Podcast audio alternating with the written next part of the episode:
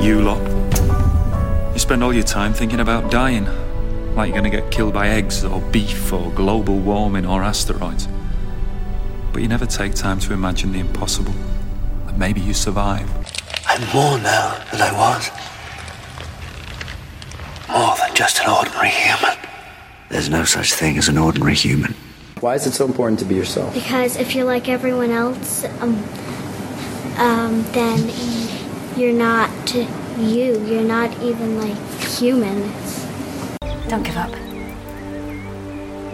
Not ever. Not for one single day. Be safe if you can be, but always be amazing.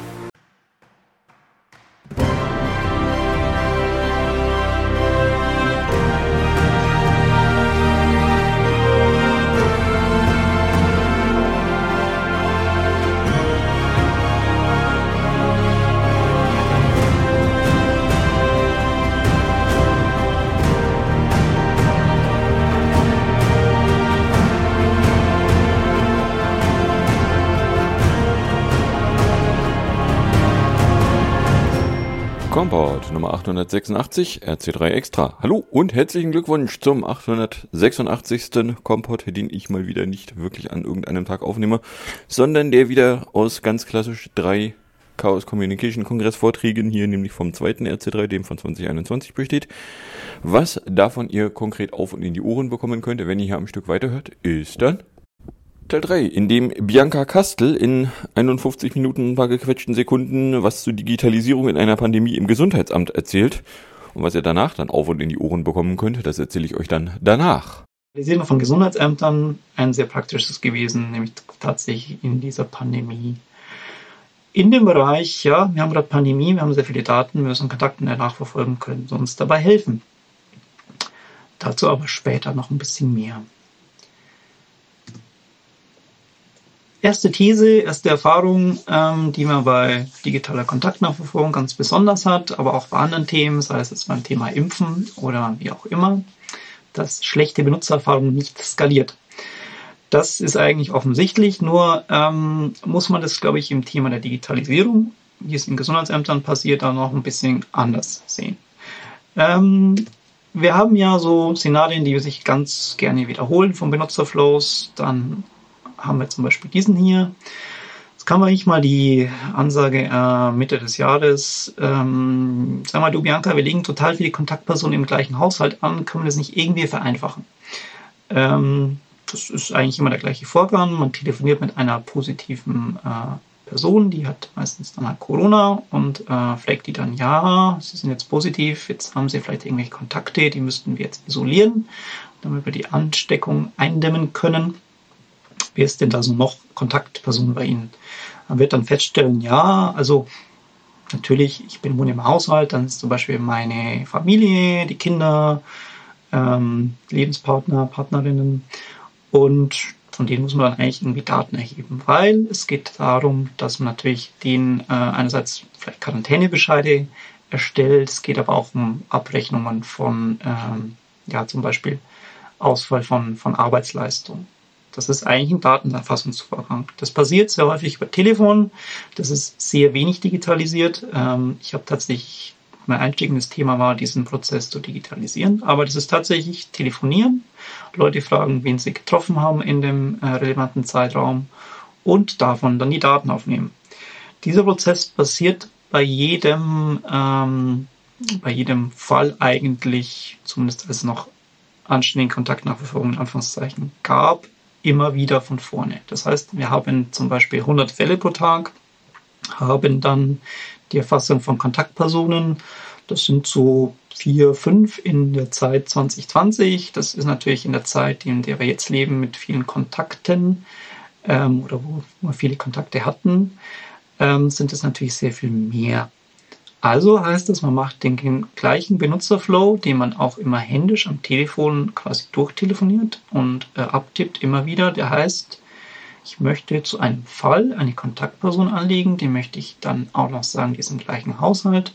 Die hat dann wahrscheinlich die gleiche Adresse wie die, die äh, Indexperson, also der positive Corona-Fall, hat dann vielleicht auch die gleiche Telefonnummer und sehr viele Daten werden sich gleichen, aber irgendwie fehlt dazu wahrscheinlich so ein Nutzerflow. Das ist eigentlich in der, in der Benutzererfahrung relativ einfach zu lösen, indem man einfach einen Button schafft, der sagt, naja, neue Kontaktperson im Haushalt anlegen.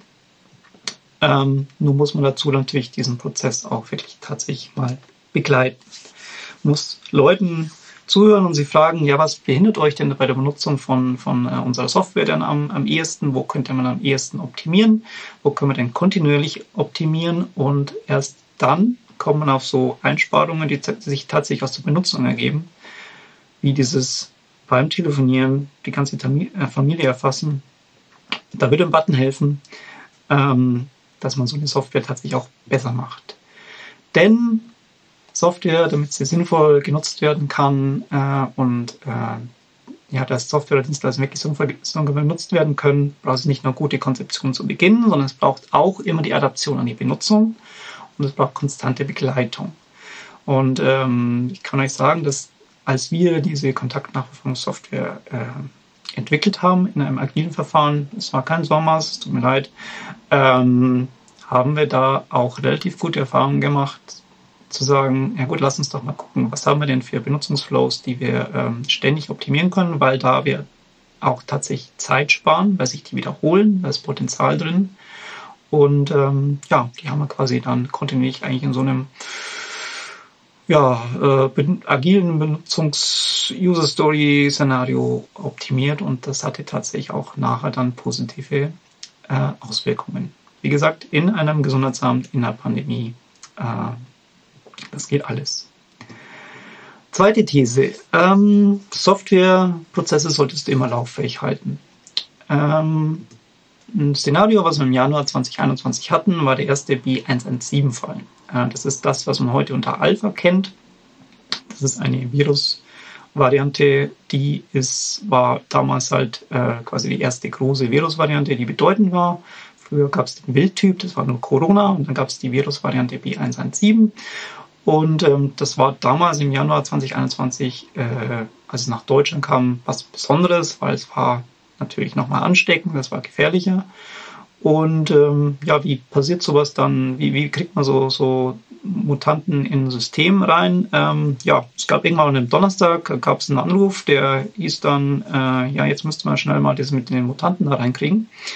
Ähm, das haben wir dann auch sehr, sehr schnell aufgenommen, weil wir wussten, das ist natürlich relativ äh, eilig. Das sollte man auch sinnvoll erfassen, weil sich dadurch durch Mutanten auch verschiedene Containment-Strategien daran anschließen, weil Mutanten muss man unter Umständen besser isolieren als äh, normale Fälle, weil die beide irgendwie ähm, ja schon schlimm sind, aber Mutanten waren damals halt noch, äh, noch mal umso schlimmer.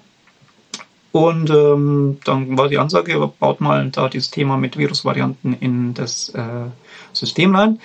Und ähm, ja, haben wir gemacht, hat drei Stunden gedauert. Nach drei Stunden waren wir fertig und haben es dann am Abend deployed. Ähm, das klingt jetzt irgendwie nicht so beeindruckend. Ähm, man muss es aber, glaube ich, auch so sehen, dass das natürlich auch äh, ja, ein laut, äh, laufendes Produkt war, was man einfach kontinuierlich erweitern konnte. Und ähm, es stellte sich raus, als wir das am Donnerstag deployed hatten, wir dachten uns, ja, das haben wir jetzt mal äh, sinnvoll ähm, erstellt, haben wir schnell erledigt, war gut, werden wir jetzt vielleicht in zwei Wochen brauchen. Nee, es hat sich herausgestellt, dieses Feature, was wir am Donnerstag fertiggestellt hatten, wurde dann am Samstag schon benötigt, weil es am Samstag den ersten B117-Fall äh, gab in dem Gesundheitsamt, was ich damals betreut hatte. Und man kann durchaus sagen, dass wir dann eigentlich so schnell reagiert haben auf die Veränderungen, die es eben gab, ähm, dass wir dann das eigentlich das Feature, als wir es deployed hatten, war der erste Fall, der ähm, dafür relevant war, schon unterwegs. Das heißt, das ist auch die Agilität und die, die Flexibilität, mit der man auch an Softwareprozesse rangehen muss. Es war so ein bisschen wie ein, ja, was jetzt aktuell mit Log4j so ein bisschen rumschwirrt, da muss man auch schnell reagieren und das war mit Virusvarianten tatsächlich in der Softwareentwicklung genauso. Das geht aber nur, wenn du lauffähige Prozesse hast. Das heißt, wenn du auch Deployment, wenn du Entwicklung, wenn du alles das äh, aktiv hast und auch relativ schnell wieder aktivieren kannst. Und es ist nie nur ein Projekt, wo du sagst, es ist abgeschlossen, es wird nie wieder weiterentwickelt und es wird nie wieder angefasst, sondern es ist immer auch ja, ein, ein lebendes Produkt Software und äh, Projekte sind immer so abgeschlossene Dinge, die man nie mehr anfasst. Das äh, ist es aber nie und speziell auch nicht in einer Pandemie. These Nummer drei. Agiles Arbeiten kann auch in einer Verwaltung funktionieren. Ähm, das klingt jetzt so ein bisschen utopisch. Ähm, Verwaltungen agil arbeiten, das passt eigentlich gar nicht. Ähm, ich kann aber bestätigen, es kann funktionieren. Ähm, Eckdaten dazu. Wir hatten äh, sechs Monate lang ein, ein äh, agiles Softwareprojekt, das war eigentlich fully remote. Also teilweise waren auch die Leute in der Verwaltung, die diese Software genutzt haben und mit uns entwickelt haben, remote ähm, beteiligt an diesem Projekt. Ähm, jetzt habe ich Projekt gesagt, naja, an dieser Software. ähm, und wir haben tatsächlich dann äh, über Videokonferenzen und voll remote dieses ähm, Thema sechs Monate lang entwickelt. Wir haben das in Scrum äh, getan. Es gab zwei Wochen Sprints. Ähm, wir haben es auch mal mit kürzeren Sprints versucht, weil das Thema so dynamisch war. Es ging tatsächlich um Kontaktnachverfolgung und äh, was da eben so sich auch dynamisch verändert. Und ähm, ein sehr dynamisches Feld übrigens. Und ähm, ja, wir haben dann versucht, das, das mal kürzere Sprints zu machen, hat nicht so ganz funktioniert. Äh, zwei Wochen Sprints sind für eine Verwaltung eigentlich ganz okay, weil da ändert sich kontinuierlich was, aber Leute können dann Leute auch gegenseitig schulen, dass sich was verändert. Ähm, das hat ganz gut funktioniert. Und was tatsächlich auch ganz gut funktioniert hat, erstaunlicherweise, war softwarebezogene Kommunikation über GitLab. Das heißt, ähm, Leute in, in Issues und in, in Meilensteinen und in äh, ja, projektbezogene Kommunikation einzuführen und nicht irgendwelche E-Mails, Wüsten hin und her zu schicken, hat wunderbar funktioniert, wurde wunderbar angenommen, war für alle Leute äh, gut einsehbar und äh, war eigentlich ein voller Erfolg. Ich weiß eigentlich nicht, warum wir nicht äh, mehr über so Strukturen wie zum Beispiel GitLab oder ähm, ja, Issues, äh, Meilensteine, Projektboards äh, bei manchen Dingen arbeiten, scheinen Verwaltungen einfach noch so ein bisschen äh, verschlafen worden zu sein. Der, das Ergebnis dieses äh, ganzen Softwarevorgehens war, dass wir diese Kontaktnachverfolgung von Fällen und Kontaktpersonen äh, messbar auch tatsächlich zu 90 Prozent aller ähm, Fälle und Kontaktpersonen tagaktuell ähm, erreicht haben. Das heißt, wir haben 90 Prozent aller, aller Fälle und Kontaktpersonen diese Person auch am gleichen Tag erreicht. Das ist äh, auch das, was du ansetzen musst, um überhaupt irgendwie eine Eindämmung in dieser Pandemie äh, zu erreichen, muss alles das, was du verarbeitest, eigentlich ähm, tagaktuell äh, sein. Wir haben auch eine digitale Einbindung äh, aller Beteiligten an diesen ganzen Prozess hinbekommen. Ähm, zwar über eine Plattform, da war beteiligt unter anderem das Gesundheitsamt. Natürlich, das Gesundheitsamt ist dafür zuständig, ähm, diese Kontaktpersonen zu erfassen, diese Fälle zu erfassen aber das geht dann auch weiter an Ordnungsämter, die sich dann kümmern um ähm, Quarantänebescheide. Zumindest ist das so in Baden-Württemberg. Und es geht dann auch noch an Ortspolizeibehörden, äh, die sich dann um äh, ja, die Quarantäneüberwachung kümmern. Das äh, heißt, wir haben auch noch 23 Gemeinden angebunden an ein System. Ähm, das war durchaus spannend, auch als wir denen dann erklärt hatten, dass sie jetzt Zwei-Faktor-Authentifizierung nutzen müssen. Ähm, hat aber auch funktioniert. Und ja, es war kein Sommers, ähm, zu Sommers aber später noch mehr vielleicht. Aber wie ihr seht, es kann tatsächlich auch in einer Pandemie funktionieren, digitale ja, Software agil zu entwickeln, auch in einer Verwaltung, weil Leute auch gesehen haben, okay, da sind sehr viele Daten, ähm, da müssen wir unsere Prozesse irgendwie optimieren und gucken, dass wir das auch irgendwie besser hinkriegen.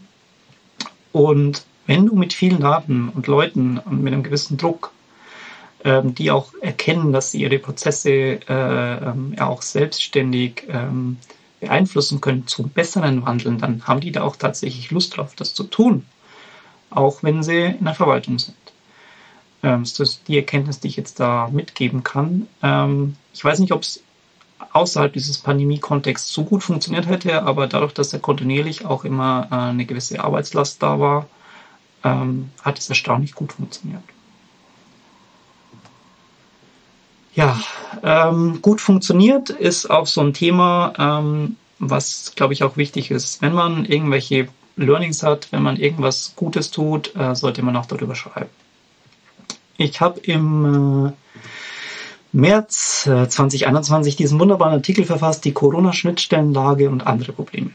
Ähm, das ist ein Artikel, der beschreibt eigentlich so ein bisschen, wie ähm, die Systematik mit SORMAS funktioniert, was es DEMIS, also DEMIS ist die Schnittstelle für, für äh, Labordaten.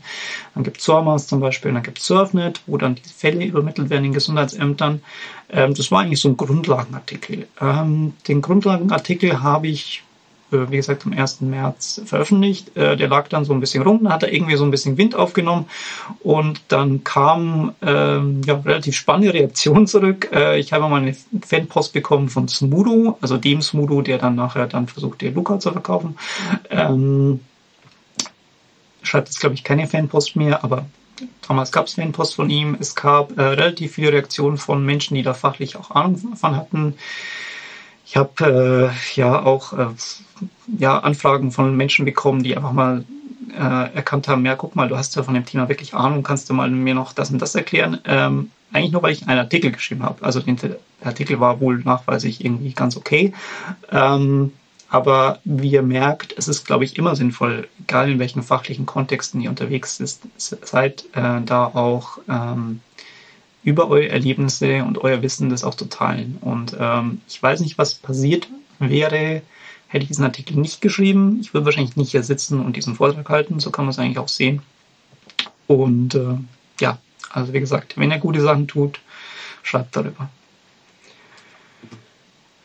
So, kommen wir zu dem Thema Digitalisierung. Ähm, mein aktuelles Lieblingsthema. Ähm, und dazu diese folgende These. Sinnvolle Digitalisierung elektrifiziert nicht einfach nur analoge Abläufe. Das gab es früher mal unter der Plattenformulierung, ja, wenn du einen, äh, einen Scheißprozess digitalisiert hast, und einen scheiß digitalen Prozess. Ähm, ich würde das jetzt erstmal so formulieren, dass sinnvolle Digitalisierung eher halt äh, mehr ist als irgendwie das, was man analog hat, ähm, irgendwie mit, mit elektronischen Kommunikationsmitteln aufzubohren. Ähm, man sollte sich bei so Digitalisierungsthemen auch immer die Frage stellen, welches Problem wollen wir denn eigentlich wirklich lösen? Und dazu gibt es zwei Beispiele. Das ist die wunderbare Meldekette, die nennt sich ähm, das, das äh, German Computerized Reporting System. Das ist eigentlich das, wie äh, die Meldekette von Corona-Fällen immer noch größtenteils funktioniert. Das ist entnommen aus einer Beschreibung von Surfnet aus dem Jahre 2006 eigentlich 15 Jahre alt. Aber wir sehen, dass zum Beispiel, wenn ein Patient äh, von einem Labor einen, einen Erregernachweis bekommt, geht dieser Erregernachweis, damals ging es noch über Fax, inzwischen geht er digital über DEMIS, also eine digitale Schnittstelle, die auch in dieser Pandemie geschaffen wurde, an das Local Health Department, also das Gesundheitsamt. Das Gesundheitsamt hat dazu auch noch personenbezogene Daten von dieser Person, um mit dieser Person in äh, Kontakt zu treten. Das Gesundheitsamt schickt dann diese Daten via Surfnet über eine Art E-Mail, also das ist eine E-Mail mit Transportdaten an das äh, State Health Department, also meistens das Landesgesundheitsamt. Und das wiederum fasst diese Dinge zusammen und schickt diese Dinge dann auch wiederum via Surfnet ans Robert-Koch-Institut. Am Ende kommen dann beim RKI immer so diese Tageszahlen von Corona-Fällen oder anderen Infektionskrankheiten. Aber aktuell ist ja Corona das, was Leute interessiert. Und wir sehen dann hier ähm, so Themen wie, da hatte man mal von Labor zum Gesundheitsamt 24 Stunden Delay. Das kommt immer noch ganz gut hin. Der Delay ähm, zwischen dem Gesundheitsamt und dem äh, Landesgesundheitsamt ist ein bisschen kürzer geworden. Es sind nicht mehr Tage und es ist auch nicht mehr eine Woche, wo das Landesgesundheitsamt braucht, um es ans Robert-Koch-Institut zu schicken.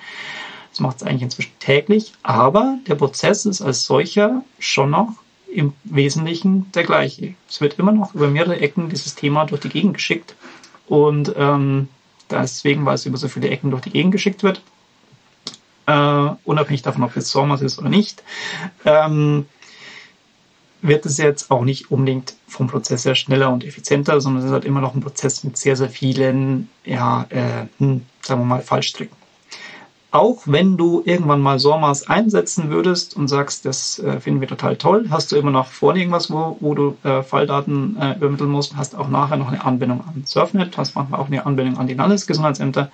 Also wie gesagt, SORMAS ist einfach nur eine moderne Hülle für den aktuell äh, eh nicht so wirklich gelungenen Prozess. Denn die Frage ist eigentlich, äh, geht es uns darum, um einen schnellen, möglichst aktuellen Überblick oder geht es darum, dass wir die Verwaltungsstrukturen, die wir eigentlich haben, digital abbilden wollen? Diese Struktur, die ich euch gerade eben gezeigt habe, mit dieser Meldekette von ja, geht erstmal ins Gesundheitsamt, dann geht's äh, von dem Gesundheitsamt ans Landesgesundheitsamt und dann geht's noch ans RKI, ist einfach eine normale Verwaltungsstruktur, weil halt so die Zuständigkeiten in diesem Bereich sind. Und äh, das haben wir digital abgebildet. Ähm, dass das natürlich jetzt nicht wirklich gut skaliert, dass Meldeketten in Deutschland so ein bisschen ineffizient sind und so weiter, liegt aber halt auch daran, dass natürlich die technische äh, Reife der, der äh, Lösung dazwischen nicht wirklich gut ist, sie nicht wirklich skalieren. Man hat einfach gesagt, okay, ähm, man nimmt das, was man als äh, ja, Verwaltungszuständigkeit hat, baut es in die Meldekette und macht das dann digital. Das ginge auch wesentlich effizienter, schneller. Ähm, es ist zum Beispiel auch sehr spannend, dass diese Meldeketten von Gesundheitsämtern auch immer nur einmal am Tag ausgeführt werden. Das weiß auch kein Mensch warum, aber das ist halt so dieser, dieser ähm, digitale, digital nachgebaute Aktenlauf. Ähm, Menschen in Gesundheitsämtern fragen mich, warum sie denn das immer noch manuell übermitteln müssen, wenn sie den Fall dann eigentlich schon abgeschlossen haben. Ja, man hat einfach so ein bisschen dieses, äh, dieses Verwaltungsdenken mit Akten und man, man packt die Akten dann auf ein Wägelchen und schiebt die dann weiter zur nächsten Stelle digital abgebildet und ähm, ja, man könnte dieses Prinzip auch äh, einfacher machen. Man könnte da natürlich auch ein paar ähm, Teile der Kette rausnehmen, effizienter machen. Aber ähm, es ist ja irgendwie nach außen wirkt es so, als wäre es digital. Es ist aber eigentlich nur ein elektrifizierter ähm, ja, Aktengang von einer zur nächsten Behörde und dementsprechend auch nicht wirklich schnell und auch nicht wirklich immer sehr resilient. Der nächste Kandidat für das Thema Elektrifizieren von äh, Prozessen, den ich habe, ist das wunderbare Thema Luca. Das ist so eine ähm, so ja, äh, so eine Chronologie von dem, wie bei Luca dann äh, Daten abgefragt werden. Also man äh, nimmt die Meldung vom Gesundheitsamt, ähm, dann wird die Person kontaktiert, die gibt dann äh, Dinge frei, die merkt dann, okay, man muss bei einer Location dann Dinge äh, anfragen dann werden diese Dinge dann freigegeben. Und dann ähm, kann man von den Check-ins dann gucken, wer dann Kontakt hatte. Man versucht dann diese Leute irgendwie zu kontaktieren, sei es jetzt per Telefon oder inzwischen seit neuestem wohl auch per Chat ähm, oder per Warnung oder wie auch immer. Aber es ist immer ein manuell ausgelöster Prozess.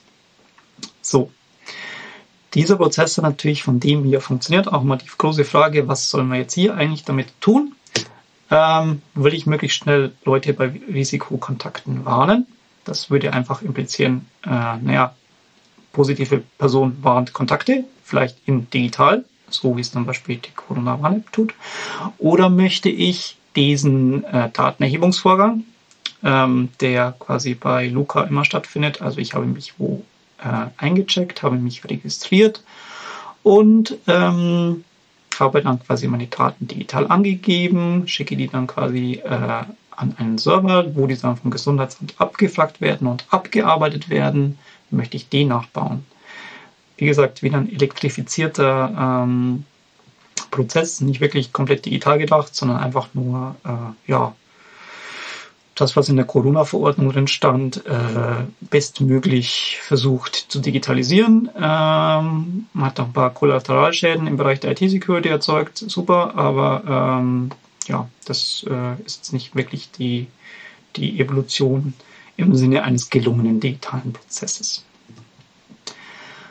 Wir erkennen, äh, konsequente Digitalisierung verändert die Zuständigkeiten teils völlig. Sie gibt etablierten Stu äh, Strukturen vielleicht sogar das Gefühl, keine Kontrolle mehr über den Prozess zu haben. Was meine ich damit?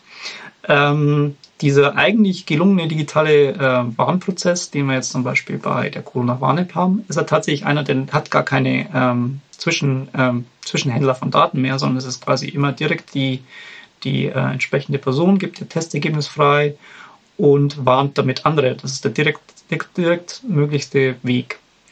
Ähm, das ist aber auch der, der am schnellsten funktioniert und das ist auch der, der am, äh, ja, am resilientesten funktioniert, weil wenn ein Teil der Kette rausfällt, dann haben wir zumindest einen Test weniger, aber die generelle Kette hängt nicht an irgendwie äh, einzelnen Single Points of Failure. Äh, ja, Aber natürlich sind Gesundheitsämter nicht so wirklich davon begeistert, weil sie über diesen Prozess der CWA nicht wirklich äh, mehr Kontrolle haben, weil sie haben ja nichts mehr davon. Also die einzige, die Kundschaft, die von der CWA kommt, ist dann höchstens die, die dann positiv testet, aber bei den restlichen Personen hat sie ja quasi keinen Einfluss mehr, weil das sind ja anonyme Personen. Ähm, von daher erklärt sich auch ein bisschen, warum Luca ähm, damals bei den Gesundheitsämtern so ein bisschen gut ankommt, teilweise nicht bei allen, ähm, weil sie das immer das Gefühl hatten, die, ja, die Illusion von Kontrolle zu haben, weil es kamen plötzlich wieder Daten raus, mit denen hätte man irgendwas machen können, hätte man in die Zeit gehabt. Aber gelungener, effizienter digitaler Prozess ist das natürlich nicht. Auch nicht so gelungen ist bei dem Thema Luca das Thema mit der Sicherheit. Ähm, wir haben jetzt, bei Luca wurde viel geworben mit, ja, wir haben ja so das ist alles verschlüsselt, so noch doppelt verschlüsselt und äh, das ist total sicher. Aber wir haben gelernt, dass Kryptographie allein keine Sicherheitsprobleme löst. Äh, dazu gibt es zwei Sicherheitslücken, die ich jetzt auch offiziell bestätigt vom Ministerium für Soziales, Gesundheit und Integration des Landes Baden-Württemberg hier als offiziell bestätigte Sicherheitslücke ähm, zitieren kann. Äh, bloß falls wieder irgendjemand das abstreiten sollte. Das Ausspielen von QR-Codes, äh, QR-Code-Schlüsselanhänger, die Möglichkeit, das Kopieren des Codes auf die Kontakthistorie des hintergelegten Codes zurückzugreifen. Und wir haben noch das Thema der Code Injection bei Download von CSV-Dateien durch die Gesundheitsämter. Ähm, das sind zwei Dinge, die gingen eigentlich komplett an dieser ganzen Verschlüsselung vorbei. Was ist passiert? Wir haben das Thema Luca-Track. Ähm, da war ich mit beteiligt, äh, zusammen mit Tobias Rabenstein. Und ähm, was haben wir da gefunden? Ja, bei Luca gab es so Schlüsselanhänger. Das waren so QR-Codes, wo du dich am Luca-System einchecken lassen hast können. Ähm, man hat zu diesen QR-Codes allerdings noch einen Endpunkt angelegt, aus dem man dann auch noch sinnloserweise von diesen äh, QR-Codes dann beliebig ähm, die, ja, die Bewegungshistorie dieses QR-Codes auslösen konnte. Heißt, hatte man den QR-Code, hatte man auch die gesamte Bewegungshistorie bei allen äh, mehrere tausend äh, Schlüsselanhänger. Da bringt er auch nichts mehr mit Verschlüsselung, weil wenn du den Schlüssel dazu auch noch mit dazu ablegst, ja, dann äh, kannst du dein Kryptokonzept auch knicken. Ebenso knicken kannst du dein Kryptokonzept, wenn du auf die Idee kommst, hm, also angenommen, ich schiebe jetzt in dieses Luca äh, so Code rein, der ähm, vielleicht mit CSV versucht, Dinge zu erzeugen, also zum Beispiel in Excel eine Formel auszulösen, ähm, kriege ich das dann eigentlich durch? Ja, das ist damals passiert, als, als Markus Mengs dieses Thema mit der CSV-Injection bei Luca ähm, äh, vorgeführt hat. Wir haben Schadcode äh, in Excel, ähm, schreiben ihn in Luca in zum Beispiel ein Kontaktdatenfeld. Wir nehmen mal die Postleitzahl, was besonders absurd ist. Und ähm, tragen da noch ein, äh, wir haben jetzt natürlich nicht direkt die Formel eingetragen, sondern wir tragen da so ein Komma ein und machen dann noch die Formel danach. Ähm, das war auch der ganze Witz bei der Nummer. Und dann äh, kriegen wir das Gesundheitsamt dazu, dass sie diese Daten öffnen. Ja, sie müssen die wahrscheinlich auch öffnen, weil äh, sie wollen eine Kontaktnachverfolgung machen. Also müssen sie mit diesen Daten arbeiten, machen diese Daten in Excel auf. Und tada, äh, theoretisch könnte man eine Ransomware äh, auf ein Gesundheitsamt fahren. Ähm, das ist vom BSI auch als plausibel bezeichnet worden. Ähm, man muss es schon weit treiben, aber es ist durchaus plausibel. Und da bringt natürlich auch nichts, wenn du ein Kryptokonzept hast, wenn du das Kryptokonzept, wenn dem Kryptokonzept vollkommen egal ist, was denn da eigentlich an Daten durch die Gegend geschoben wird. Ähm, wir lernen, Kryptographie ist toll, aber es ähm, ersetzt natürlich keine anderen äh, Sicherheitskonzepte und sonstigen Sicherheitsmaßnahmen, die man eigentlich sinnvollerweise tun sollte, bevor man möglicherweise irgendein Kryptokonzept über irgendwas drüber packt und sich sagt, ja toll, das ist sicher wegen Krypto. Das ist es nämlich seltenst, sondern eher nur so ein Add-on. So. Was sich bei Luca auch so ein bisschen durch die, durch, durchgezogen hat, durch ähm, das Szenario ist so ein, so ein Phänomen, was ich mal als Digital Savior ähm, Phänomen bezeichnen würde. Es gibt Menschen, die sagen, ich kann doch hier Digitaltechnik, ähm, ich kann Software, damit kann ich jetzt alle Probleme der Welt lösen. Ähm, das ist meistens Unsinn. Denn Digital Saviors können allein keine Probleme lösen. Äh, dazu folgendes, folgende Episode aus meinem Alltag. Ähm, ich hatte im März 2021 die Gelegenheit, zusammen mit dem Gesundheitsamt am Bodenseekreis die Luca-App zu pilotieren und wir durften die dann ein bisschen früher ausprobieren und ähm, sollten uns dazu eine Meinung bilden. Und ähm, wir stellten dann schon relativ früh fest, dass dieses Thema für Kontaktnachverfolgung, Masse und äh, Effizienz und was auch immer fachlich ähm, extremst ungeeignet äh, ist. Wir haben irgendwie noch äh, ein paar Bugs, ein paar Features, Feature Requests, ein paar sonstige Dinge den guten Hersteller auch mitgeteilt. Äh, die meisten Dinge davon hat er inzwischen auch mal erledigt. Ähm, aber er hat durchaus relativ viel ähm, ja, Produktentwicklungs-Know-how aus Gesundheitsämtern bekommen. Ähm, ja, aber dieses Luca war halt nicht so wirklich der Weisheit letzter Schluss und auch nicht so wirklich der große Bringer. Das war, wie gesagt, im März 2021 schon, äh, wurde schon fachlich festgestellt, ähm, unter Mithilfe meiner Person. Ähm, das ist auch zitiert im, äh, in der Zeit, in diesem wunderbaren Artikel von Eva Wollwangel. Und ähm, was in diesem Artikel auch aufkam, neben diesem Problem, dass es fachlich einfach das Produkt äh, relativ ja, an der, ähm, an der Realität vorbei entwickelt wurde. Und natürlich auch nicht die Rolle äh, des Gesundheitsamtes ist, Entwicklungshilfe für private Betreiber zu leisten. Kam natürlich auch noch auf, dass Gesundheitsämter natürlich diese Software auch nicht auditieren können. Weil ein Gesundheitsamt ist eigentlich nicht in der Lage, so ein Audit bei einzelnen Anbietern zu machen. Ähm, dass ich das dann noch in meiner äh, Freizeit gemacht habe, ist eine äh, relativ lustige Episode, weil ich ja einerseits das Thema Luca fachlich schon mal mit betreut hatte und dann halt noch, ja, äh, man möchte natürlich auch wissen, wie sowas technisch funktioniert als, als äh, gute Nerdin, dessen, ähm, ja, habe ich das halt noch ein bisschen nebenher angeguckt, wie das was natürlich Technik dahinter ist, die wir festgestellt haben, dass die fachliche Thematik ja nicht so wirklich gut abgedeckt wurde. Und ähm, ja, man, wir merken bei diesem Thema Luca auch immer wieder, dass es, es gibt so Menschen, die sagen, ich löse mit digitalen äh, Tools Probleme, die sind aber meistens fachlich sehr ignorant, weil sie haben ja, verstehen ja das Digitale und dadurch verstehen sie auch irgendwie die Welt. Aber sie verstehen meistens die fachliche Dimension nicht.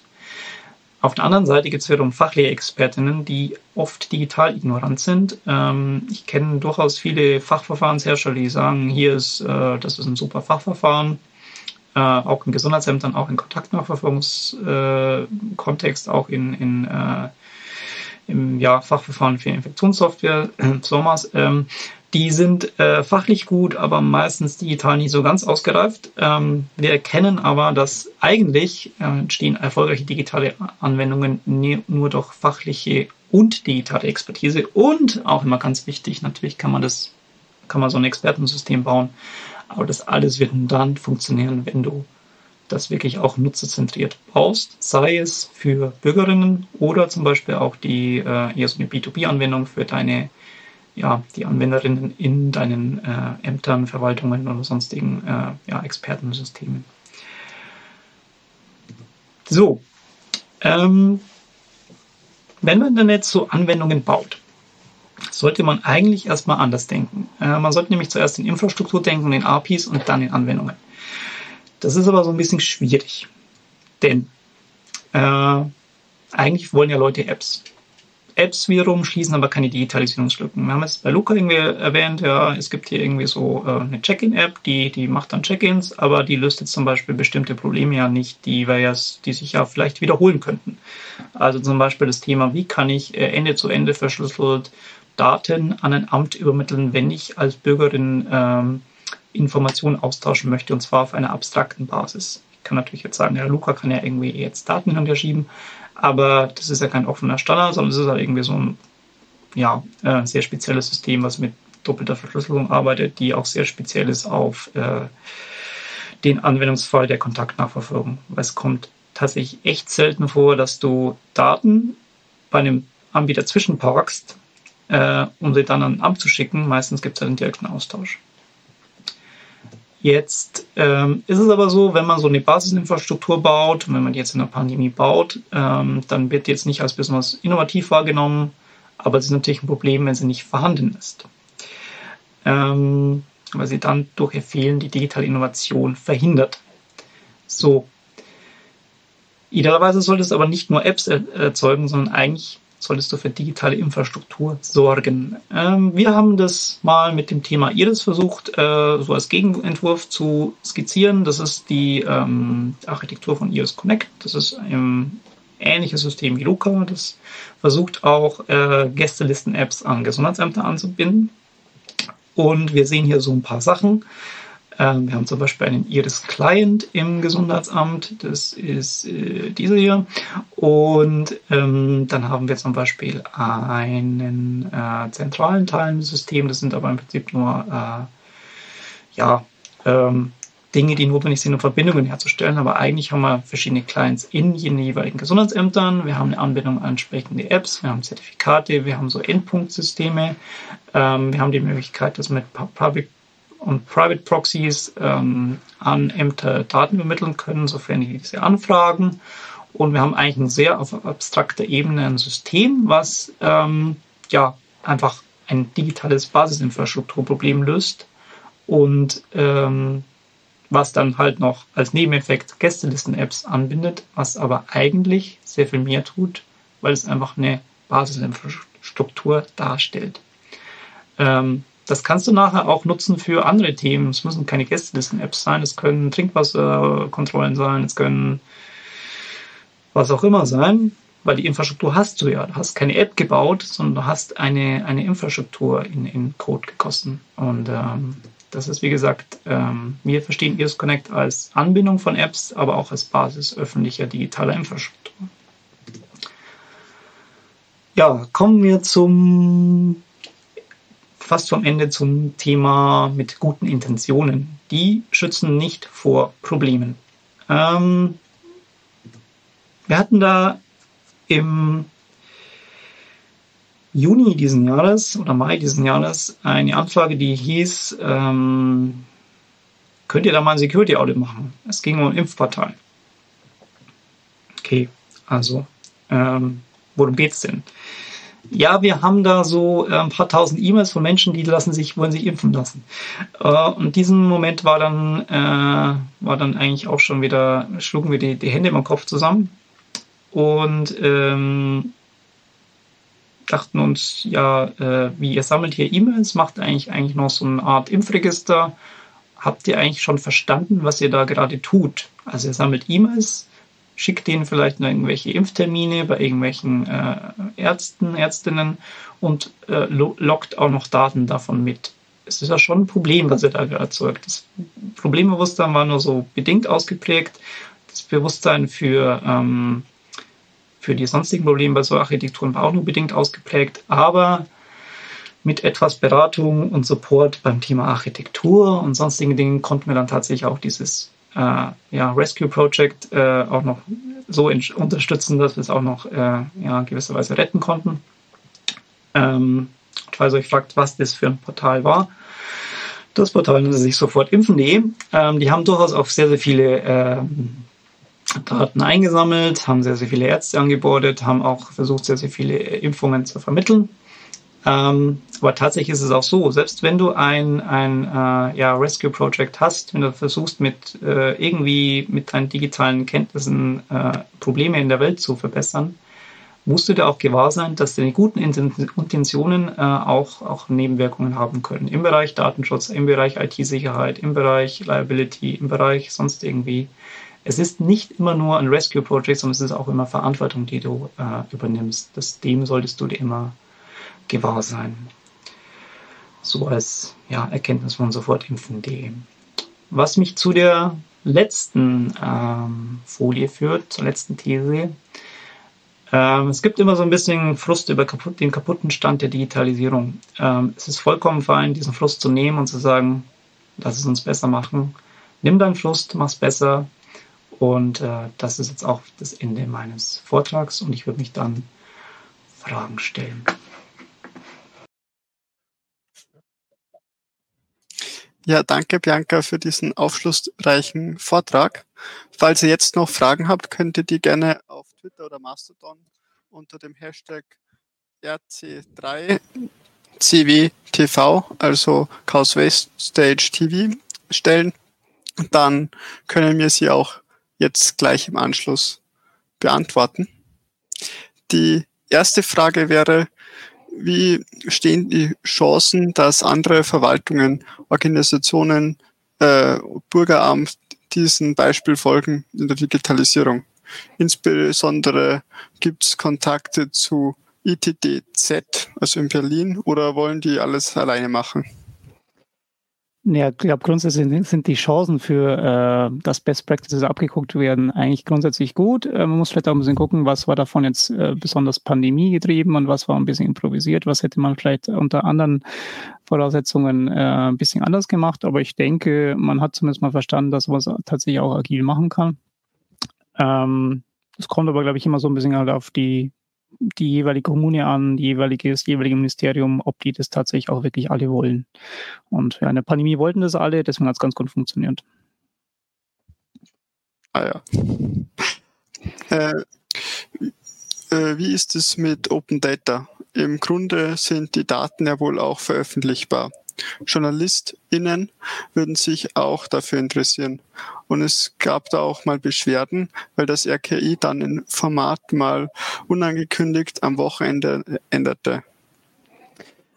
Also grundsätzlich könnten alle diese Daten, die Gesundheitsämter rausgeben oder sie auch übermitteln, ähm, die haben ja irgendwann dann auch keinen Personenbezug mehr. Das heißt, man könnte theoretisch auch in Richtung Open Data gehen. Äh, es gibt auch Kommunen, die machen das zum Beispiel, dass sie zumindest ihre, ihre Tagesfallzahlendaten und sonstige Daten auch irgendwie als CSV zur Verfügung stellen.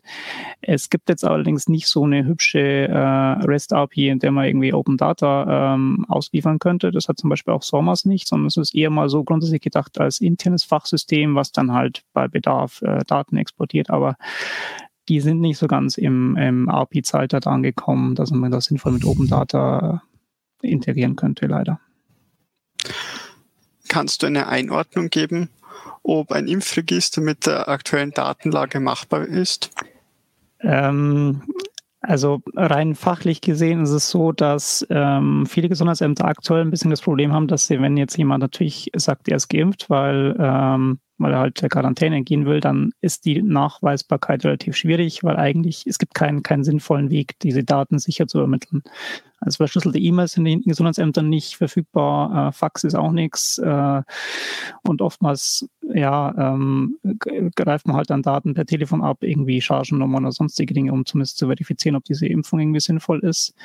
Ähm, das wäre von der, von dem Aufbau solches solchen Register wäre es ein ziemlich umständlicher Weg. Das wäre einfach händisches Nacharbeiten. Ähm, wenn man so ein Register aufbauen wollen würde, das ist aber wirklich nur die, die theoretische Möglichkeit. Ich äh, persönlich bin da, habe die ja Zweifel, ähm, würde man das wahrscheinlich bei irgendeiner äh, ja, größeren äh, Aktion machen, die eh ähm, stattfindet, sei es irgendwelche äh, ja, Auffrischimpfungen, sonstige Dinge. Das wäre wahrscheinlich einfacher, sowas zu tun wenn du als Spezialistin ein Problem bearbeitest und die Informationen fehlen? Wo wirst du außerhalb deines eigenen Landkreises oder Bundeslandes zuerst fündig? Beim Bund oder in einem anderen Bundesland? Ähm, das ist immer so ein bisschen schwierig, da diese Informationen zu finden, weil es gibt tatsächlich immer, es gibt so diese, diese Bundesregularien, die man beim Bund relativ gut findet, wenn sie für den Bund gelten. Es gibt natürlich immer diese ganzen Landesnummern. Also, dass er sich mit Ordnungsämtern und Orts, Ortspolizeibehörden erklärt hatte, das war so eine Baden-Württemberg-Sondernummer, die muss dann immer beim Land finden, weil das Land hat eine Abweichung von dem, wie es im Bund gilt. Und auch bei allem, was mit Corona zu tun hat, gab es immer die Corona-Landesverordnungen, die war dann um eigen waren im Vergleich zum Bund. Also es ist eigentlich meistens immer erst beim Land nachgucken und gucken, ob es vielleicht noch eine Bundesverordnung gibt, die dann irgendwie ähm, dem noch entgegensteht. Aber meistens ist es Land tatsächlich. Jetzt zum Thema Land und Bund. Äh, gefühlt will da gerade keiner eine Zuständigkeit abgeben. Wenn zum Beispiel auf Ebene des Bundeslandes ist, führt es das dazu, dass jedes Bundesland sein eigenes Süppchen kocht, weil sich die nicht auf etwas einigen können oder wollen irgendwelche Ideen, wie man diesen gordischen Knoten durchschlagen kann. Hilft dir nichts, wenn jeder das Rad neu erfindet und dann nichts zusammenpasst. Ja, also es ist ein bisschen doof, dass man jetzt Sommers als Negativbeispiel für sowas bringen muss, weil es war ja tatsächlich die, die Bundeslösung zu sagen, wir haben eine Bundesinfektionsschutzanwendung, die dann aber nicht wirklich funktioniert hat. Ähm, ich glaube, man kann den Leuten schon beibringen, dass ein Austausch von Daten über Bundeslandgrenzen hinweg, speziell auch zum Beispiel Infektionsschutz, eine sinnvolle äh, Idee ist. Ähm, man muss aber, glaube ich, Leute tatsächlich auch immer so ein bisschen ihren, ihren eigenen Eigenlocken da abholen, wo sie sagen können, okay, grundsätzlich hier ist eine Grundsoftware, könnt ihr aber noch nach euren Landesspezifika und sonstigen Dingen noch ein bisschen anpassen, weil ähm, irgendwie brauchen das so, so Länderfürsten, dass sie irgendwie noch ihre Spezialitäten in irgendeiner Software drin haben, ähm, weil sie einfach des Bundeslands sowieso sind. Und äh, also man im Sinne von, von äh, leicht anpassbarer Software, leicht anpassbaren Standards, glaube ich, kriegt man das hin. Man sollte aber nicht davon ausgehen, dass man mit äh, oben irgendwie Software reinwirft und dass die dann für alle super funktionieren wird. Das geht leider nicht. Die nächste Frage wäre, ist die Luca-App aus deiner Sicht jetzt tot? Ähm, technologisch ja, von der, von der Wirkung in der Pandemie auch, weil ähm, es gibt de facto, wenn im Gesundheitsamt dann keiner mehr zukommt, die Luca-App irgendwie auszulösen, Daten abzufragen, passiert auch nichts. Das heißt, eigentlich ist jetzt die Arbeitslast gerade so hoch, dass man sagen kann, sie hat keine Wirkung mehr. Das hatten wir eigentlich auch schon zu Beginn dieser Pandemie gesagt, ähm, dass wir das relativ selten nutzen werden. Ähm, man hat es uns dann nicht geglaubt, da hat man ein paar Monate und ein paar Millionen ausgegeben. Ähm, was schade ist, aber irgendwie lernt man, glaube ich, nur durch, äh, durch Geldverschwendung. Ähm, die Luco-App, glaube ich, ansonsten, ich wüsste jetzt nicht, was die noch für Nutzen haben sollen, speziell mit, mit äh, Fallzahlen, wie sie jetzt vielleicht mit Omikron passieren könnten. Was war denn das wichtigste Kommunikationsmittel? GitLab? Ähm, in der Kommunikation mit, äh, wie wir agil entwickelt haben, tatsächlich so, so GitLab, GitHub, ähm, je nachdem, welchen es war. Ähm, und was tatsächlich auch spannend war, dass in der Verwaltung gibt es auch tatsächlich so Tendenzen, dass Menschen auch beginnen zu chatten und zwar tatsächlich über die VoIP-Anlage. Ähm, klingt komisch, aber ähm, wenn das VoIP-Programm auch noch chatten kann, ist es für Leute tatsächlich schneller als ein E-Mail zu schreiben. Das hat es auch gegeben. Äh, macht für dich Infektionsschutz auf Landesebene Sinn? Ähm, ich glaube, Infektionsschutz auf, auf äh, Landes- oder dezentraler Ebene ist schon sinnvoll, weil man muss tatsächlich auch an den Menschen irgendwie nah dran sein. Es gibt da Spezifika, die man, glaube ich, auch nur äh, rausfindet in, in irgendwelchen Datenzusammenhängen, die man nur kennt, wenn man, wenn man Ortskenntnis hat. Ähm, ob man das jetzt äh, in jedem Land noch eigene Corona-Verordnungen und sonstige Dinge braucht, bin ich mir jetzt unsicher. Äh, Würde ich immer eher sagen, nein. Aber ich glaube, dass man das auch sehr, sehr lokal, zumindest ähm, in, in, der Ausführung ist glaube ich, wichtig. Äh, bei den gesetzlichen Regularien, glaube ich, kann man durchaus auch eher eine Vereinheitlichung anstreben, weil das vielleicht dann doch irgendwie äh, ein bisschen einfacher zu handhaben ist in ganz Deutschland oder sonst so. Du hast von der Einbindung von Gemeinden, Ordnungsämtern mit Zwei-Faktor-Authentifizierung gesprochen. Wie lief das denn? Die fragenstellende Person kann sich das nicht mit ausreichendem Datenschutz vorstellen. Ja, also das ist eine Baden-Württemberg-Sondernummer. Äh, normalerweise ist es so, dass die äh, Gesundheitsämter quasi auch diese, diese Aufgaben in, in Union äh, ausführen. Also quasi ähm, die Ortspolizeibehörden sind quasi die, die Quarantäne auch überwachen. Äh, und das wird ja in dem Fall, äh, so, also in Baden-Württemberg ist es so, die Ortspolizeibehörde überwacht quasi die Quarantäne und, und übermittelt auch, auch äh, die, die äh, Unterlagen dazu.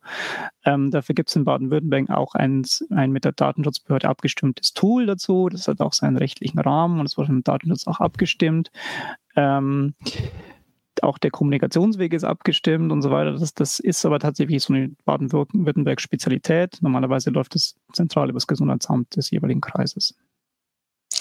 Äh, da interessiert sich noch wer dafür. Äh, also die Frage ist, ich wüsste gerne mal, wie die Corona-Warn-App die Daten der Impfzertifikate ablegt. Sind die gegen Zugriff durch andere Apps vernünftig gesichert? Ja, das ist ein ganz tolles Thema, weil ähm, das hat sich jetzt nämlich gerade verändert. Normalerweise ist es so, dass die Corona-Warn-App tatsächlich Daten sinnvollerweise auch nur auf dem Device speichert und das zu, ein Zugriff durch die anderen Apps ist meines Wissens nicht möglich. Nun hat die Corona-Warn-App mit Version 2.15 noch so ein äh, Update rausgebracht, in der es dann möglich ist, mit Ticketbuchungen online das Impfzertifikat zur Prüfung an einen Prüfprovider zu übermitteln, in dem Fall die Telekom, da hat auch Lilith in der Keynote davon gesprochen. Das heißt, aktuell kann ich nicht äh, abschließend sagen, dass das sicher ist, weil es gibt diese Funktion, dass Impfzertifikate an Online-Prüfprovider übermittelt werden, der sie dann an den, an den Ticket-Provider weiterleiten kann und sagen kann, guck mal, hier ist geprüft, aber ähm, ich kann im aktuellen äh, Zustand nicht sagen, dass das äh, vollständig sicher ist, weil es gibt diese Möglichkeit zur Ausleitung an diese Prüfprovider. Schade. Weiß man, ob Bundesländer schon ihre Luca-Lizenzen verlängert haben oder ob die das alle auslaufen lassen? Also es gibt zum Beispiel in Baden-Württemberg, äh, da weiß ich es relativ gut, weil ich sitze hier in Stuttgart, ähm, da gibt es die Option, dass diese Lokal-Geschichte äh, auf zwei Jahre läuft. Und wenn das Land jetzt nicht kündigt, wird sich verlängern. Das ist, glaube ich, in den meisten äh, äh Bundesländern so. Es gibt durchaus Bundesländer, die haben jetzt auch von den Regularien äh, umgestellt darauf, dass auch die Corona-Warn-App äh, möglich ist, zum Beispiel Baden-Württemberg oder auch Brandenburg oder Bremen. Da deutet sich an, dass zumindest eine Verlängerung nicht angestrebt wird. Ähm, es gibt aber Bundesländer, in denen äh, wird das vielleicht unter Umständen weitergehen, aber das wird sich, glaube ich, erst dann so Anfang des Jahres bis zum, zum ja, April zeigen, wann die Verträge dann äh, tatsächlich auslaufen. Haben die Gesundheitsämter aus deiner Sicht etwas gelernt und sind auf künftige Pandemien besser vorbereitet? Und ich würde gerne noch anhängen, kann man vielleicht aus diesem Prozess sogar auf andere Behörden schließen und die besser in der Digitalisierung mitnehmen? Also ich glaube, Gesundheitsämter oder Behörden generell haben verstanden, dass Digitalisierung tatsächlich ausnutzen kann. Das ist, weil ich glaube, früher gab es so eine, so eine Geschichte, dass man, man wird jetzt nie in eine Situation kommen, wo man dann plötzlich irgendwie vernetzte, die zentrale Remote Offices braucht, weil und so weiter, wo es total sinnvoll wäre. Ich glaube, die haben schon verstanden, dass das mit der Digitalisierung jetzt nicht so komplett falsch ist und dass es tatsächlich auch nutzen kann und dass man es tatsächlich auch zu seinem, seinem äh, Vorteil nutzen kann. Ähm, das Problem, was man natürlich hat, ist, dass man jetzt aber nicht von, von 0 auf 100 irgendwie plötzlich dann äh, 100 Digitalexpertinnen im Amt hat, sondern man hat, muss immer noch den gleichen Ressourcen arbeiten, die man hat. Es ist zu wenig Personal, das Personal ist schlecht bezahlt, es fehlt an, an Kompetenz, es fehlt an Fortbildungen, es fehlt an vielen Dingen, um dann wirklich einen Wandel ähm, auszulösen, müsste man mehr tun, äh, um dieses, diesen, diesen Digitalisierungs äh, Flow, den man in der Pandemie so ein bisschen ja, gelernt hat, äh, in, in, in äh, die nachpandemische Zeit zu überführen. Also ich glaube, in Gesundheitsämtern hat man das erkannt, aber ich glaube, das scheitert an den Ressourcen. In anderen Ämtern hat man es vielleicht auch erkannt, dass es schon ganz gut wäre, wenn man vielleicht auch mal Homeoffice sonst was machen könnte und so weiter. Und wenn, wenn das mit diesem Portalen ganz gut funktionieren würde. Aber auch da gibt es ein Ressourcenproblem. Und ähm, glaube, den Spirit kann man mitnehmen, aber es hängt an vielen Ressourcen, die einfach, ja, teilweise ist es Ressourcenmangel nach Haus gemacht. Du sprichst öfter von wir. Mit wem arbeitest du denn zusammen? Ja, das ist ein bisschen kompliziert, das ist ein Talk äh, aus, ausführlich zu erklären. Also im Prinzip ist es so, dieser Talk ist eigentlich dreigeteilt. Ähm, ähm, ich habe dieses Thema mit der Kontaktnachfolge im Bodenseekreis gemacht mit meiner Firma damals äh, aus Stuttgart, die ist die Firma Kron. Ähm, das Thema Iris ist zusammen mit dem INUC entwickelt worden äh, und der Björn Steiger Stiftung und das Thema mit den Security-Sachen ähm, mit Leuten zusammen, wie man das halt so macht. Cool. Das war auch schon die letzte Frage. Äh, danke, Bianca, für ja. deinen Einsatz und dass du dich auch in deiner Freizeit so viel äh, mit solchen Dingen beschäftigst, die ja uns alle äh, beschäftigen. So, und beim danach wären wir bei PS22 von 2016 mit Netherly und dem Titel Hello in 3 Minuten 41 angekommen. Danach gibt's dann noch äh, What's Beyond the Sky in 39 Sekunden und dann sage ich erstmal danke fürs Anhören, fürs Runterladen, nicht so sehr fürs Streamen. Für den Fall, dass euch überkommt und ihr irgendeine Form von Reaktion in meine Richtung loswerden wollen würde, dürftet ihr das tun, indem ihr einen Tweet at Comport adressiertet oder eine Mail an compiblog.gmail.com und dann wünsche ich euch viel Spaß mit der Musik und dem Outro und bis zum nächsten Mal, wenn da nichts dazwischen kommt.